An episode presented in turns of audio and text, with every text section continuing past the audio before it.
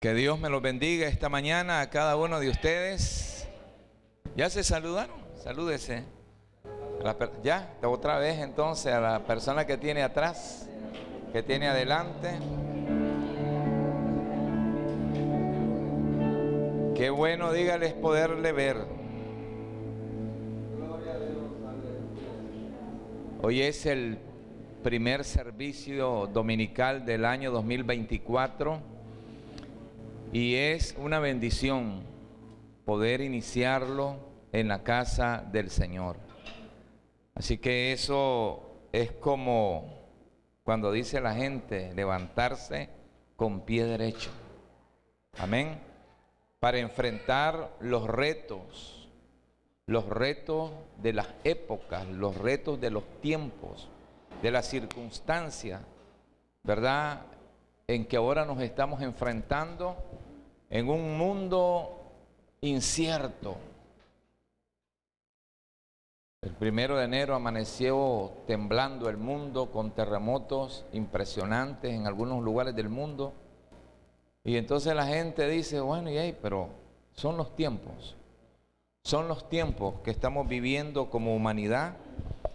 Pero el Hijo de Dios no está en tinieblas. El Hijo de Dios está en luz. Sabe de qué se trata. No nos asombran estas cosas. Amén. Porque conocemos la palabra del Señor. El Hijo de Dios aprende a estar confiado. Aprende a estar tranquilo. Aprende a confiar en su Dios, en su Salvador.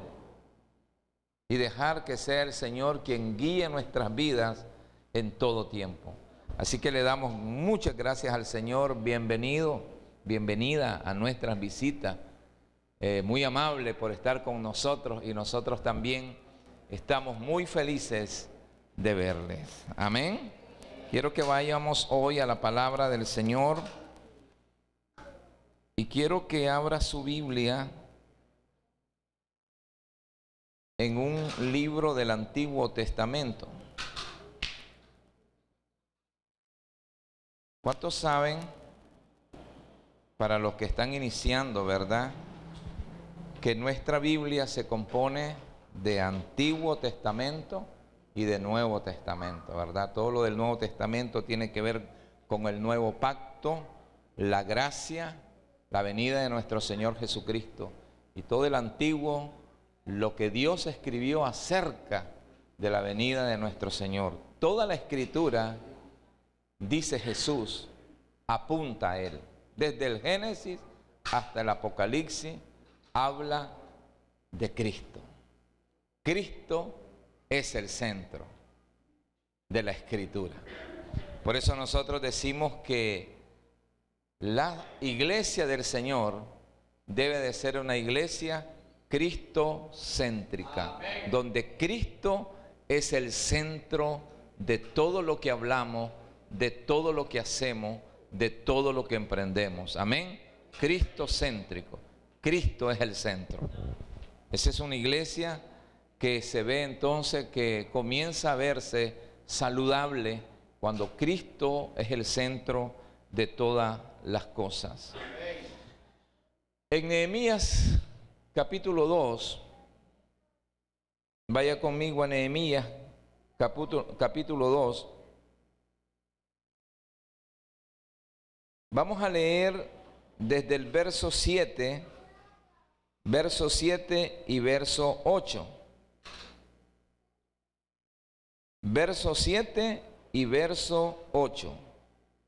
Antes de leer esta palabra, quiero que le diga al hermano que tiene a su lado, hermano, que Dios te sea propicio este año 2024. Dígale, que Dios te sea propicio. Estado meditando en ese deseo de mi corazón para cada uno de ustedes y para mí mismo. Yo quiero que Dios me sea propicio. Esa palabra tiene que ser, significa oportuno, adecuado y conveniente. Yo no quiero ni que para mí el Señor cumpla mis caprichos o mis ambiciones, ni quiero que para ustedes el Señor le cumpla sus caprichos o sus ambiciones o sus vanidades. Amén. O sea, quiero ser claro en esto. El deseo de mi corazón es que Dios sea oportuno con su vida. Que Dios le dé a usted lo que sea apropiado para su vida. El pensamiento del creyente es que cuida primeramente su relación con Dios, cuida su salvación, cuida no apartarse del camino. Y para eso le pide a Dios, Señor, sea apropiado conmigo, sé que, lo que me des sea lo conveniente para mi vida. Entonces quiero tomar como ejemplo a este hombre, Nehemías, un profeta, pero también Esdras, que fueron dos profetas que tuvieron una misión casi similar de restauración. Nehemías y Esdras es el mejor ejemplo para el, el creyente, el cristiano de esta época, que puede trabajar en medio de un sistema administrativo perteneciente a este mundo, ¿verdad? Pero nunca deja por fuera la misión que él tiene de parte de Dios, como cumplir el propósito de Dios en la tierra. De tal manera que usted podría ser un funcionario importante en el sistema, pero no aparta su mirada del propósito por el cual Dios lo ha llamado. Y tiene tiempo para eso. Y la influencia que usted tiene o que usted adquiere, sea en el sistema donde está, usted la utiliza para llevar a cabo el reino de Dios aquí en la tierra. Le doy contexto. Nehemías es cautivo en Persia. los persas están dominando el mundo, pero Nehemías lo llevan cautivo al palacio por ser un hombre elocuente, por ser un hombre distinguido dentro del pueblo de Dios. Él era copero del rey, pero también era consejero. Note usted que este hombre, ¿verdad? Aparte de ser cautivo, tiene la gracia de Dios. Tiene la bendición de Dios de ser un consejero en un reinado político que no tiene que ver nada con los intereses de Dios. Pero el rey ve en él una gracia y lo trae a su palacio y es lo hace un hombre de confianza, pero además de eso, consejero, no cualquiera. Usted dice copero, el que sirve el vino, usted dice cualquier cosa. No, no, no. En aquel tiempo no. En aquel tiempo tenía que ser un hombre intachable, honesto, confiable. ¿Eh? No vaya a ser que lo envenenen. Estaba escuchando la historia de un político que dice que lo escaparon de envenenar como 90 veces. Probaba todo mundo, un montón de gente filtraba lo que se comía. Nehemías era un hombre de confianza. Cuando el hombre servía la copa delante del rey, el rey sabía que estaba delante de un hombre íntegro. Que no le iba a hacer daño, que se podía confiar. El Hijo de Dios, oiga esto, el Hijo de Dios tiene que ser confiable en el lugar donde esté. Digan amén. amén. Debe de inspirar confianza en el lugar donde esté. Está haciendo una gestión en cualquier lugar, usted y yo tenemos la obligación de inspirar confianza que se puede creer en usted. Que usted no tiene pensamientos de mal para hacerle daño a alguien. Al contrario, usted es luz donde quiera que usted está. Entonces, este es el mejor ejemplo de que nosotros en medio de un mundo, de un sistema hostil, nosotros podemos ser luz y podemos ser una bendición en el lugar que nosotros nos encontramos. Una vez llegan los hermanos a Nani a visitarlo a, Nehemías al palacio. Y aquí usted va viendo el carácter de este muchacho, usted lo puede leer, este, de este profeta, de este hombre de Dios. Y lo primero que hace, pregunta, ¿cómo están mis hermanos en Jerusalén? Jerusalén había sido atrapada, ahora están bajo el reinado de Ciro. Y dice, ¿cómo están mis hermanos? ¿Cómo está la ciudad? ¿Cómo están los muros de Jerusalén? ¿Y ¿cómo están mis hermanos? ¿Cómo está la iglesia?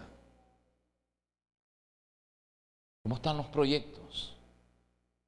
Estoy aquí en un puesto importante, pero ¿cuáles son los proyectos? ¿Cómo está eso? ¿Qué necesidades hay? Usted puede notar el carácter de Nehemías, un hombre entregado a Dios, porque sí se puede hacer una cosa sin dejar de hacer lo otro. ¿Cuántos dicen amén? Ah, no, pastor, es que me estoy estresado en mi trabajo. No puedo. Se puede. Diga conmigo, se puede. Se puede. Hacer algo, hacer una cosa dentro de nuestras obligaciones sin dejar de hacer lo otro que es la prioridad que Dios nos pide. Y le dice a Ananí, su hermano, le dice, no, mis hermanos están en la miseria. Mis hermanos las están pasando mal. El muro está caído. Ahora le doy contexto. Para el mundo antiguo, una ciudad que sus muros los tenía caídos era una vergüenza. Era una completa vergüenza. Muchas veces nosotros pudiéramos tener nuestros muros espirituales caídos y tenemos que restaurarlos, tenemos que levantarlos. Y dice la Biblia en el capítulo 1 que Nehemías lloró inmediatamente, clamó a su Dios. Te digo esto porque comienza a revelarse el carácter de un hombre que tiene un llamado de Dios y aunque está cautivo de un sistema, nunca deja la prioridad de su vida del reino de Dios, del propósito de Dios que se le ha encomendado. Y ora a su Señor y ora al Señor amargamente porque sentía la carga, sentía el pesar de sus hermanos y de su ciudad natal, que tenía un significado espiritual, además de patriótico, ¿verdad? Pero un significado espiritual principalmente. Y él ora y él dice, yo tengo un llamado para restaurar los muros de mi ciudad. Usted tiene un llamado para restaurar los muros de su ciudad. Usted tiene un llamado para restaurar los muros de su familia los muros espirituales de sus hijos, los muros espirituales de sus generaciones. Eso puede ser cosa importante o cosa que podamos menospreciar. Depende la calidad, el entendimiento espiritual que nosotros podamos tener en este tiempo. En este tiempo. Tenemos que echarle todas las ganas para llevar adelante el reino de Dios en este tiempo. En este tiempo. En este tiempo. Y si yo tengo un llamado, pero soy cautivo, soy un funcionario, pero también sé que Dios tiene el poder para mover el corazón de los reyes y el corazón de los hombres más duros de esta tierra. ¿Cuántos dicen amén? Había un hombre que tenía un corazón durísimo, faraón. Dios le tuvo que mandar diez plagas, diez plagas, hermano, que aguante. Diga conmigo, hay corazones duros, hermano. Hay corazones que no le entra ni la bala mascada. Usted se la deja ir todito. ¿Cuánto agarra un rifle Marlin 22? Unos 16 tiros. Y usted masca los 16 tiros y se los deja de ir y nada. Hay hombres duros. Aleluya. Pero para Dios no hay nada imposible. Te dice, ese hombre no, no se salva, ese hombre no cambia, ese hombre no, hermano, no. Cuando se trata de Dios, no hay circunstancia que se pare duro si el propósito de Dios es salvarlo y restaurarlo, que dicho sea de paso, esa es la voluntad de Dios. Amén. Usted dice, yo no tengo esperanza de cambiar. Yo digo, sí, usted tiene esperanza. Porque Dios es poderoso para hacer la cosa más imposible que a nosotros se nos ocurra que es imposible. Y él ora y se enfrenta al rey porque el rey lo mira triste. Y le dice, ¿qué te pasa si vos sos un hombre alegre? Pero él no estaba triste por él.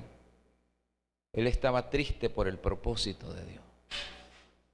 Hermano, yo admiro personas que se quebrantan, que sienten carga por el propósito de Dios, que no son egoístas, que dicen, me preocupa la condición del reino de Dios, me preocupa la condición de la iglesia, me preocupa la condición de mis hermanos. Eso habla de un buen carácter, del cual cada uno de nosotros en este año 2024 necesitamos cultivar. Amén. Necesitamos cultivar el carácter de Cristo, el carácter misionero, el carácter de hacer cosas para Dios.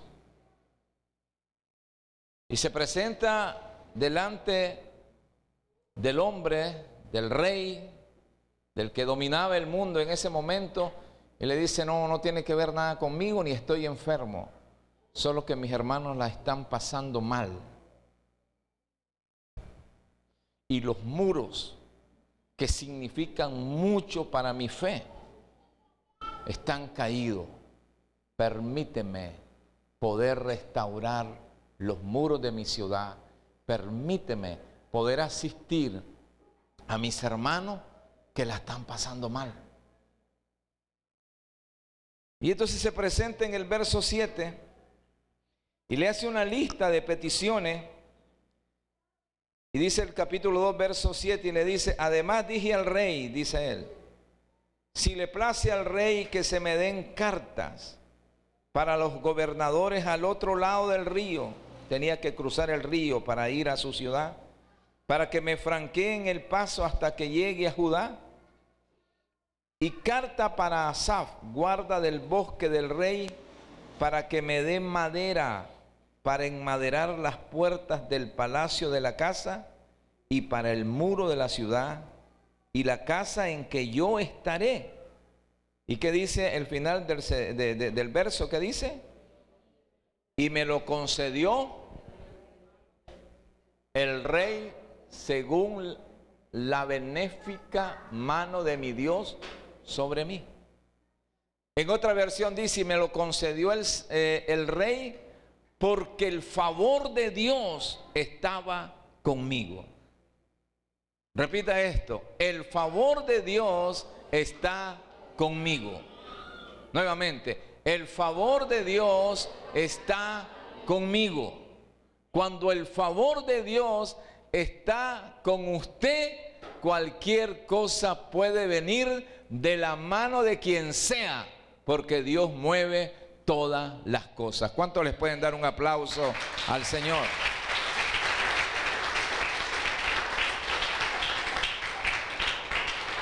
Ahora aquí vamos con la parte que quiero dejarte en esta mañana. Cultivemos el favor de Dios en nuestra vida. Procuremos el favor de Dios en nuestra vida. Y comenzamos por pensar en que nuestra oración y nuestro deseo tiene que ser, Señor, sé propicio. ¿Y sabe por qué comienzo a decir esto? Porque yo sé que muchos de ustedes van a ser bendecidos este año 2024. Aleluya. Lo voy a volver a repetir. Sé que Dios les va a escuchar y ustedes van a ser bendecidos por el Dios del cielo.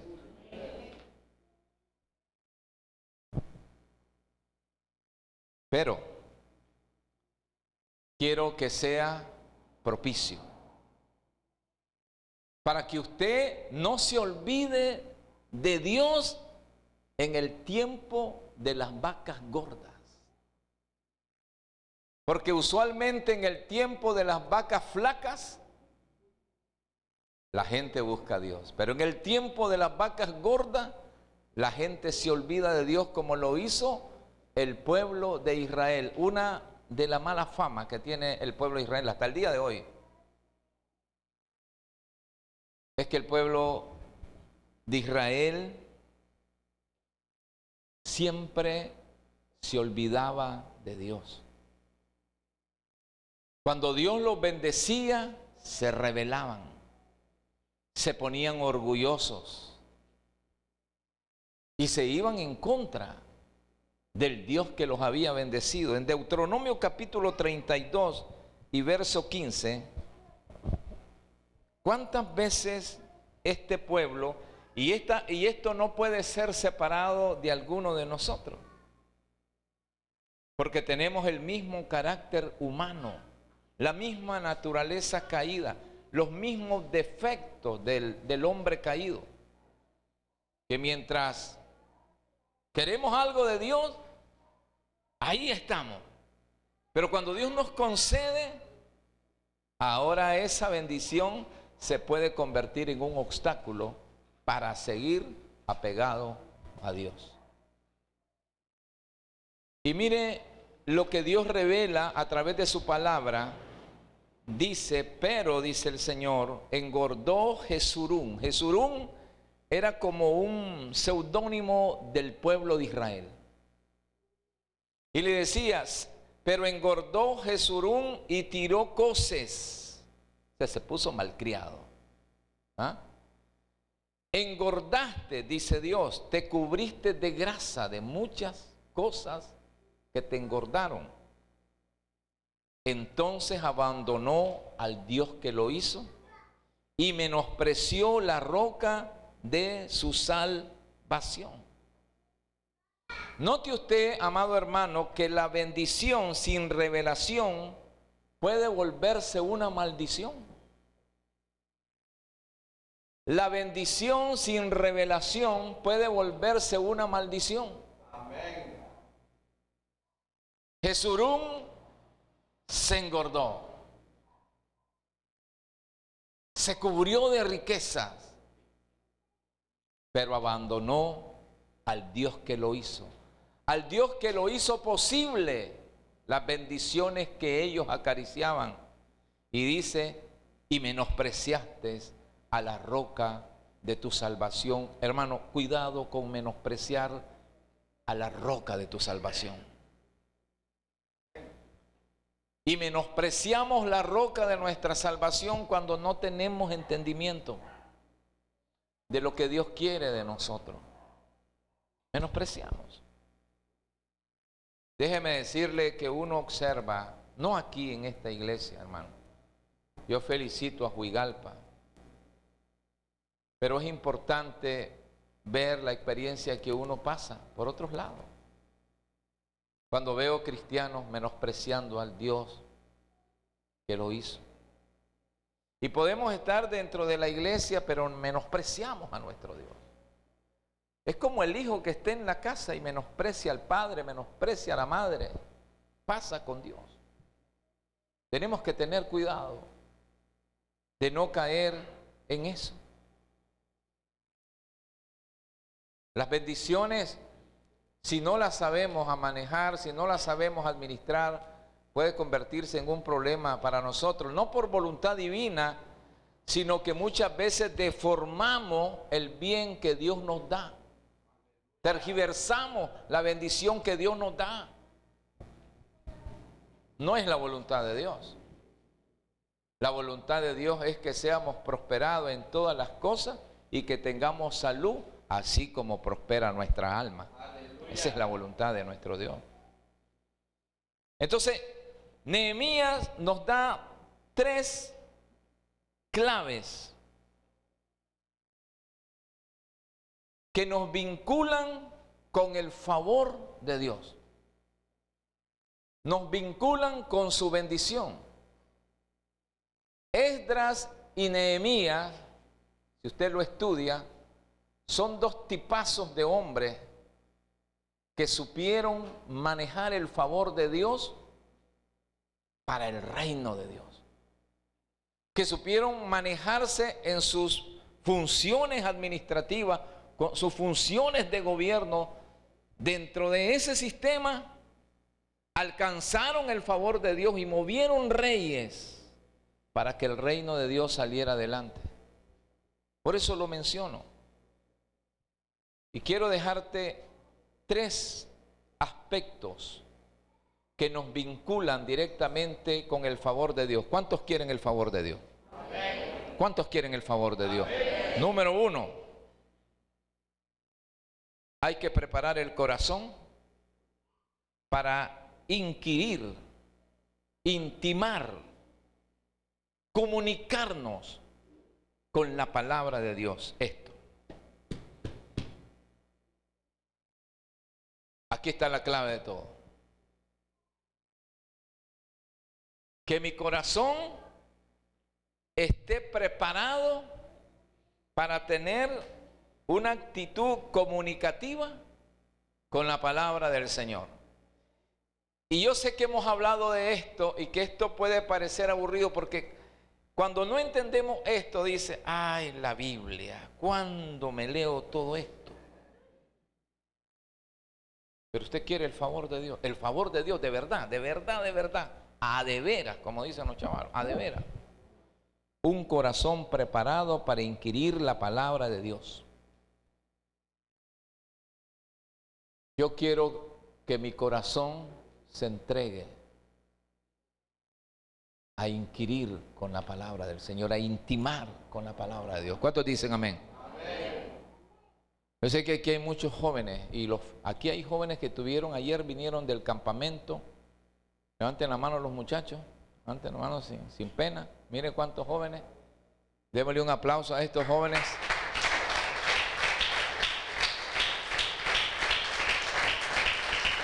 Eh, eh, estemos, estemos orando por estos jóvenes. Cuidémoslos en oración. ¿Cuántos son mujeres de oración acá? Levanten su mano. Amén. Solo una, dos. Ahí, ay Dios. Tres. Gloria a Dios, aleluya. Rodeemos de oración a estos jóvenes. ¿Y cuántos son hombres de oración aquí? Levanten su mano. Aleluya. Uno, dos, tres. Tres y tres, estamos bien, hermano. Jóvenes, siéntanse fortalecidos, hermano. Aleluya. Levantemos todas las manos de Dios y nos comprometemos a orar por nuestros jóvenes. Amén. Nos comprometemos a orar por ellos. Esdras capítulo 7, verso 9. Usted sabe, Esdras restauró el altar que estaba caído restauró el templo dentro de un sistema cautivo. Nehemías restauró los muros dentro de un sistema cautivo. Y tener el favor de Dios, de Dios y el de los hombres, era un reto. Era un reto. Pero ellos son el ejemplo de tener el favor de Dios y el favor de los hombres para llevar a cabo el reino de Dios. ¿Cuánto dan gloria a Dios por eso? Entonces dice, con la misma petición, dice, porque el día primero, porque el día primero del primer mes fue el principio de la partida de Babilonia. Y al primero del mes quinto llego a Jerusalén estando con él la buena mano de Dios. Esdra estaba sobre él la buena mano de Dios. Verso 10. Porque Esdra había preparado su corazón para inquirir la ley de Jehová y para cumplirla y para enseñar en Israel sus estatutos y decretos. Ahora, note usted lo que está diciendo. Estando con Edra, la buena mano de Dios, eso, eso significa el favor de Dios, pero no, no por chiripa. El favor de Dios para hacer cosas en el reino de Dios no se adquiere por chiripa. Es que Edra había preparado su corazón para inquirir en la palabra de Jehová y para cumplirla y para enseñarla al pueblo con sus estatutos y decretos. Aleluya. Hermano, hay que preparar el corazón. Dígale a la persona que tiene a su lado, amigo, preparemos al corazón para inquirir en la palabra del Señor este año 2024. Amén. Hay que echarle ganas. Hay que inclinar. Ahora yo, esta palabra preparado, en esta palabra en el hebreo es kun, que significa entre, entre otras cosas estar erguido, afirmar, alistar el corazón, apercibirse, armarse, asegurar el corazón, consolidar el corazón, disponerse. Disponerse para inquirir en la palabra del Señor. Y esa palabra inquirir significa en persecución o en búsqueda de algo. Inquirir es buscar respuesta. Es buscar o preguntar. Inquirir es escudriñar se refiere a indagar algo cuidadosamente y llevarlo adentro para practicarlo. E, e, e, ese es un trámite, hermano, que puede parecer complicado, pero si queremos el favor de Dios, necesitamos comenzar por ahí, por preparar el corazón. Y usted me dice, pastor, pero mire, yo me duermo, yo tengo luchas para leer, pero yo no le estoy diciendo que, yo le estoy diciendo que prepare su corazón. Que usted le diga al Señor, Señor, prepara mi corazón. Otra de las figuras de inquirir es como mendigar. Y la figura implica que con la misma vehemencia de un mendigo afligido y necesitado, supliquemos al Señor nos revele lo que podemos aprender de la palabra de Dios. Es decir, es, es, ir con la misma vehemencia de un mendigo, dame eso, no lo tengo, pero dame. Siempre yo veo una figura, ¿no? Ahora pues, con tantas crisis, pues uno ya no va a comer a las fritangas, ¿verdad? Pero cuando uno iba a las fritangas a comer y se sentaba, allá miraba un mendigo y me decía, quiero eso. Dame de lo que estás comiendo. Y es de la misma manera inquirir como decirle al Señor, Señor, dame de eso que tú tienes, dámelo. Mendigar con la misma actitud para que podamos nosotros conocer más de Dios, llenarnos más de su conocimiento, de su palabra. Una actitud vinculante y permanente con su palabra es lo que nos garantiza el éxito en todo lo que emprendamos. Aunque usted no la crea, pero cuando usted se vincula con esto, usted se está garantizando el éxito en todo lo que usted emprenda. Aleluya. Porque esto es lo que dice el Salmo capítulo 1. Miren lo que dice el Salmo 1. Bienaventurado el varón que no anduvo en consejo de malos ni estuvo en camino de pecadores, ni en silla de escarnecedores se ha sentado, sino que en la ley de Jehová está qué cosa? Su delicia, una actitud vinculante con la palabra. Y en su ley medita de día y de noche, será como árbol plantado junto a corrientes de agua, que da su fruto en su tiempo y su ojo no cae, y todo lo que hace fracasa, prospera. Una actitud vinculante y permanente con esta palabra sí o sí nos garantiza el éxito en lo que emprendamos para la gloria de Dios. ¿Cuántos dicen amén? Garantiza. No busquemos el éxito en filosofías huecas del siglo presente, en tácticas raras. ¿Cómo hacer billete? Paso uno, paso dos, paso tres. ¿Cómo hacer? No, hermano.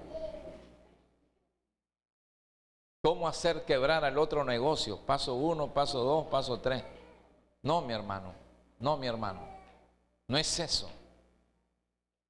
Tenemos que hacer el dinero que requerimos conforme a la línea de la voluntad de Dios. ¿Cuántos dicen amén? Sí, hermano. Así tiene que ser. Amén. Lo segundo que debe de traer el favor de Dios a nuestra vida es un marcado interés por el bien de su semejante. Hermano, ¿para qué quiere ser bendecido usted? ¿Para qué quiere el favor de Dios usted si usted no piensa en su semejante? Si usted no piensa en el reino de Dios. ¿Para qué? ¿Para engordarse como Jesurún? te engordaste, diste cosas y, cosas y entonces abandonaste al Dios de tu salvación. ¿Para qué? Yo pregunto eso, hermano.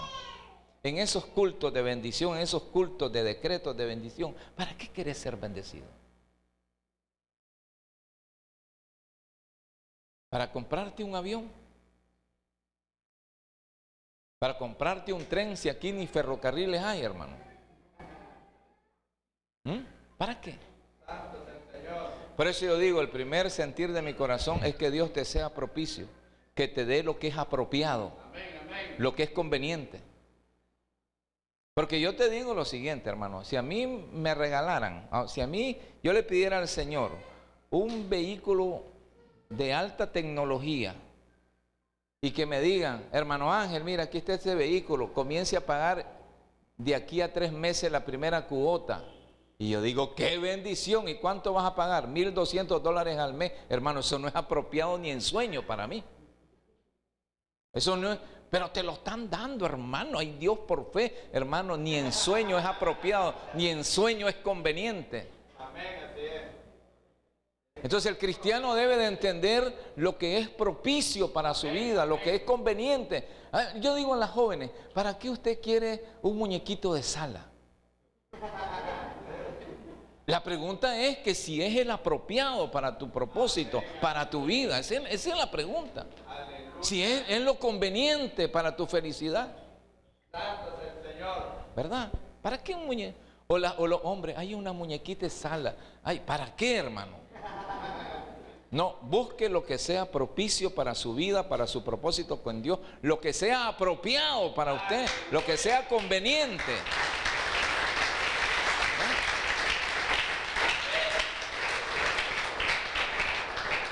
Inclusive con los trabajos que Dios te da o que te ofrece el mundo. Ahora sí, hermano, tengo la gerencia en Brasil, voy a ganar 5.500 dólares más viático más hotel. Pero ¿para qué, hermano? Para que te separe de Dios. No es apropiado. Me gusta el, el billete, pero no es apropiado para lo que es mi norma. Yo no quiero perder la patria celestial. Yo no quiero perder a Dios. Así le ofrezcan el mundo lo que es apropiado. Entonces, un marcado interés por el bien de su semejante y por el bien del reino de Dios. Dice Mateo 22, 37, amarás al Señor tu Dios con todo tu corazón y con toda tu alma y con toda tu mente. Este es el primer y grande mandamiento y el segundo es semejante. Amarás a tu prójimo como a ti mismo. De estos dos mandamientos depende la ley y los profetas. Yo quiero amar a Dios. Y yo quiero el favor de Dios. Pero también quiero tener una actitud correcta para con los hermanos de mi iglesia para con los hermanos en la fe, para con el prójimo, porque cuando Ananí llegó a ver a Nehemías y le habló de sus hermanos, Nehemías comenzó a pensar, mi influencia es grande. Y me duele lo que está pasando, mis hermanos. Aquí en el palacio no me falta nada. Vivo una vida de lujo. Nehemías vivía una vida de lujo. Pero dice, me duelen lo que pasan mis hermanos. Y si tengo que dejar el palacio, y si y, y, el, reino de Dios y el propósito de Dios está quebrantado a través de los muros caídos de Jerusalén, entonces yo quiero servir. Aleluya. Yo quiero servir. Cuando el hombre escuchó, se soltó en lágrimas. Me encanta eh, la actitud, el carácter de Nehemías. Un hombre que no necesitaba nada tenía influencia de reyes, tenía lujo de palacio, todo lo que usted se imagina, pero se suelta en lágrimas porque mira la miseria de, los demás. E, esto, esto es un nivel, hermano, porque todo el mundo dice amar a Dios. La pregunta es, ¿cómo damos evidencia de eso? Porque mire, hermano, esta es una cosa confrontativa, confrontativa, porque yo digo, Señor, y me encantan las alabanzas que hablan de amar a Dios. Pero ¿cómo doy evidencias que lo amo? Ahí está nuestro asunto de, confrontación. Ahora, ¿se puede amar a Dios sin amar al prójimo? Esto es Biblia, esto es iglesia, esto es reino de Dios. ¿Se puede amar a Dios sin amar al prójimo? ¿Se puede amar a Dios sin amar al prójimo?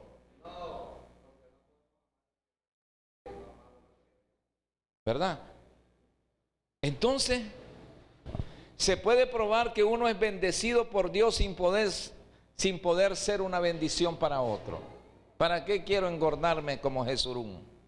Llenarme de grasa para volverme malcriado y abandonar la roca de mi salvación. No se puede. Dice Juan capítulo 13, verso 34, un mandamiento nuevo te doy que se amen unos a otros como yo os he amado. También ámense unos a otros. En esto conocerán todos que son mis discípulos. ¿Cuántos son discípulos de Cristo? Nos amamos los unos a los otros. En esto se conocen los discípulos de Dios, en que nos amamos de verdad los unos a los otros. Gloria a Dios. Es verdad, es verdad que hay algunos aspectos en nuestras relaciones Decía un hermano, yo te amo, pero no estoy enamorado de vos. ¿Eh? O sea, porque el enamorado da cualquier cosa. El que ama, ama bien. ¿Ya? ¿Entiendes? Dígale, yo te amo. Mira a la persona que tiene a su lado, yo le amo. Le amo en Cristo pero no estoy enamorado de vos en el sentido de estarte dando rositas nada más, a veces te tengo que dar duro, porque ese es el verdadero amor. Si nosotros amamos verdaderamente, podemos decir que somos seguidores de Cristo, que somos discípulos. Primero Juan 4, verso 7 dice, amado, amémonos unos a otros porque el amor es de Dios. Todo aquel que ama es nacido de Dios y conoce a Dios. Wow. Esto es Biblia, hermano. Este es el Evangelio. ¿O no es el Evangelio? Esto es el reino de Dios, hermano. La gente cree que el reino de Dios es somete. No, el reino de Dios es esto. Si no soy capaz de amar a mis hermanos, hermanos, ¿qué reino de Dios estoy predicando? es el reino de Dios. Porque muchas veces, muchas veces uno este mensaje lo tira por allá. Juan, 1 Juan capítulo 3, verso 11, porque este es el mensaje que habéis oído desde el principio. ¿Desde dónde? Desde el principio. Que nos amemos unos a otros, no como Caín, que era del maligno y mató a su hermano. ¿Y por qué causa lo mató? Dice la Biblia. Porque sus obras eran malas y la de sus hermanos, Abel, era justa. Este es el mensaje desde el principio. Desde el principio se reveló que debíamos de amarnos los unos a los otros como hermanos. No como Caín, que era del maligno porque mató a su hermano. Y usted dice, pastor, yo todavía no he matado a nadie. No, hermano. A veces lo matamos con nuestro desprecio. O cuando hablamos mal, o cuando hablamos detrás. Matamos. Nos volvemos homicidas. Tenemos que tener cuidado. Fuimos diseñados para amarnos los unos a los otros. Hermano, oremos para una iglesia que nos respetamos. Amén. Que nos amamos. Que reconocemos la gracia que Dios le da a todo. ¿Sí? Porque ahí está el favor de Dios para con cada uno de nosotros. Queremos una iglesia así, ¿sí o no? Queremos una iglesia práctica. Una iglesia que refleje a Cristo. Una iglesia que de repente entre hermanos podemos tener nuestras diferencias, ¿no? Como en toda familia. Pero nos aguantamos. Pasamos por alto la ofensa. ¿Cuántos les gusta pasar por alto la ofensa? Ah, no, a mí no, man. Conmigo no, dice la gente. Yo sí les voy a decir con cuántas papas se hace un guiso, ¿verdad? Pero no, que seamos gente que pasamos por alto la ofensa. Ya, que no estemos pensando mal. Mira, el pastor, que vino enojado hoy, no me saludó, no, a lo mejor vino con problemas, vino con clavo. O yo pensar de ustedes, ¿qué le pasará? ¿Será que, ve, anda malcriado? No, yo debo de pensar primero, debe de tener problemas, mi hermano. Voy a orar por él. Muchas relaciones se destruyen cuando pensamos así. Relaciones amistosas se destruyen así. Relaciones entre hermanos se resuelven. ¿Por qué? Porque juzgamos antes de saber la profundidad de las cosas.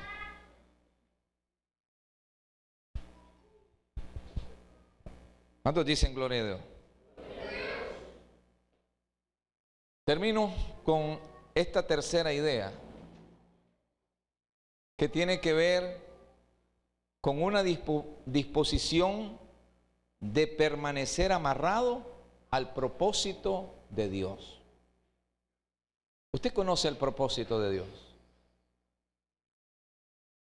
Debo de conocer cuál es el propósito de Dios en mi vida. Y debo de comenzar a pensar en que debo de estar comprometido con los intereses del reino. El reino de Dios tiene sus propios intereses. Y el mundo quiere que cumplamos con sus propios intereses. Y cuando le habla de cumplir intereses del Dios, dice, no, usted me cumple primero a mí, pero Nehemías y Edras, Esdras están en un sistema que tienen sus propios intereses.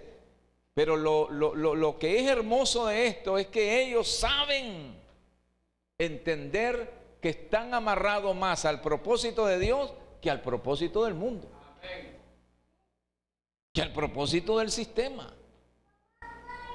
Eso te vincula con el favor de Dios. Porque cuando le decís a Dios, Señor, e, encárgate de este asunto, yo me encargo de lo tuyo, Señor, me encargo de lo tuyo y encárgate de este clavo, te lo entrego. Te aseguro que Dios te lo resuelve. ¿Cuántos dicen amén? Así es. Así es. Nehemías volcó toda su influencia y sus recursos a favor del propósito de Dios. Hey, yo tengo influencia. Yo necesito madera, yo necesito guarda, yo necesito permiso. Yo, rey Artajerje, tengo vacaciones. Puedo ir a restaurar a mis, a mis hermanos. Puedo ir a levantar el muro de mi ciudad que representaba el carácter espiritual de su ciudad. Y le dice a no solamente tienes vacaciones, sino que te mando de gobernante. Mire. Porque cuando pensamos en Dios, Él piensa todavía más de lo que nosotros queremos hacer. Piensa más. Era obvio que en el antiguo Medio Oriente el muro de una ciudad proporcionaba seguridad a los habitantes. Y además para Jerusalén sus muros son famosos. Pero el hombre estaba amarrado al propósito de Dios y usó su influencia para servirle a Dios. Hermano, el favor de Dios es maravilloso. Y ejemplos como Esdras y Nehemías es algo que nosotros tenemos que anhelar, porque son personas importantes. Yo no te quiero quitar a ti una mentalidad de, de, de realización en este mundo, ¿verdad? Porque todos tenemos anhelo, pero sí te quiero inculcar en medio de ese pensamiento de realización en tu vida, es que incluyas el propósito de Dios y que sepas que si incluyes el propósito de Dios, generas el favor de Dios en tu vida. Y el favor de Dios en tu vida es más poderoso que cualquier bien que te pueda ofrecer este mundo. Más poderoso. Entonces es como decir, yo prefiero el, el, favor de Dios que el favor de los hombres. ¿Sí o no? Yo prefiero el favor de Dios que el favor de los hombres. Y aunque no mires nada, porque el favor de los hombres sí lo mira. Vení, aquí está. Te compro. Y aunque el favor de Dios no lo veas, pero es real, hermano. El favor de Dios es real. Pero para eso debo de inquirir en la palabra de Dios. Para eso debo de pensar que las bendiciones que Dios me da es para cumplir un propósito, aparte de cumplir el mío, de mi familia. Amar el reino de Dios, amar a mis hermanos y pensar siempre que debo de tener un celo por el propósito de Dios. Usted sabe cuántos enemigos han querido desbaratar a la iglesia de Dios. Desde que la iglesia nació, el reino de los cielos sufre violencia, pero los violentos lo arrebatan. Aleluya. Ante viento y marea, el reino de Dios tiene que seguir adelante. ¿Cuántos dicen amén? amén? Contra viento y marea, el reino de Dios tiene que seguir adelante. Tiene que seguir adelante. El reino de Dios. Hermano, hagamos reino de Dios este año 2024. ¿Están dispuestos? Amén. Hagamos reino de Dios. ¿Y cómo, pastor? Con esta crisis contamos con el favor de Dios. Contamos con el favor de Dios. Con todos ustedes aquí en esta iglesia, hermano. Dimensionándose en el propósito de Dios. Aquí no va a haber espacio, a menos que hagamos seis cultos al domingo. Gloria a Dios. Amén. Gloria a Dios. ¿Cuántos lo quieren? ¿Cuántos quieren integrarse? ¿Cuántos quieren levantarse? Amén. Que la mano benéfica de nuestro Dios esté con nosotros. Que la mano del favor de Dios esté con nosotros. Esté con tu vida. Pero que te dé lo que sea propicio. Para que no nos olvidemos de Dios. Amén.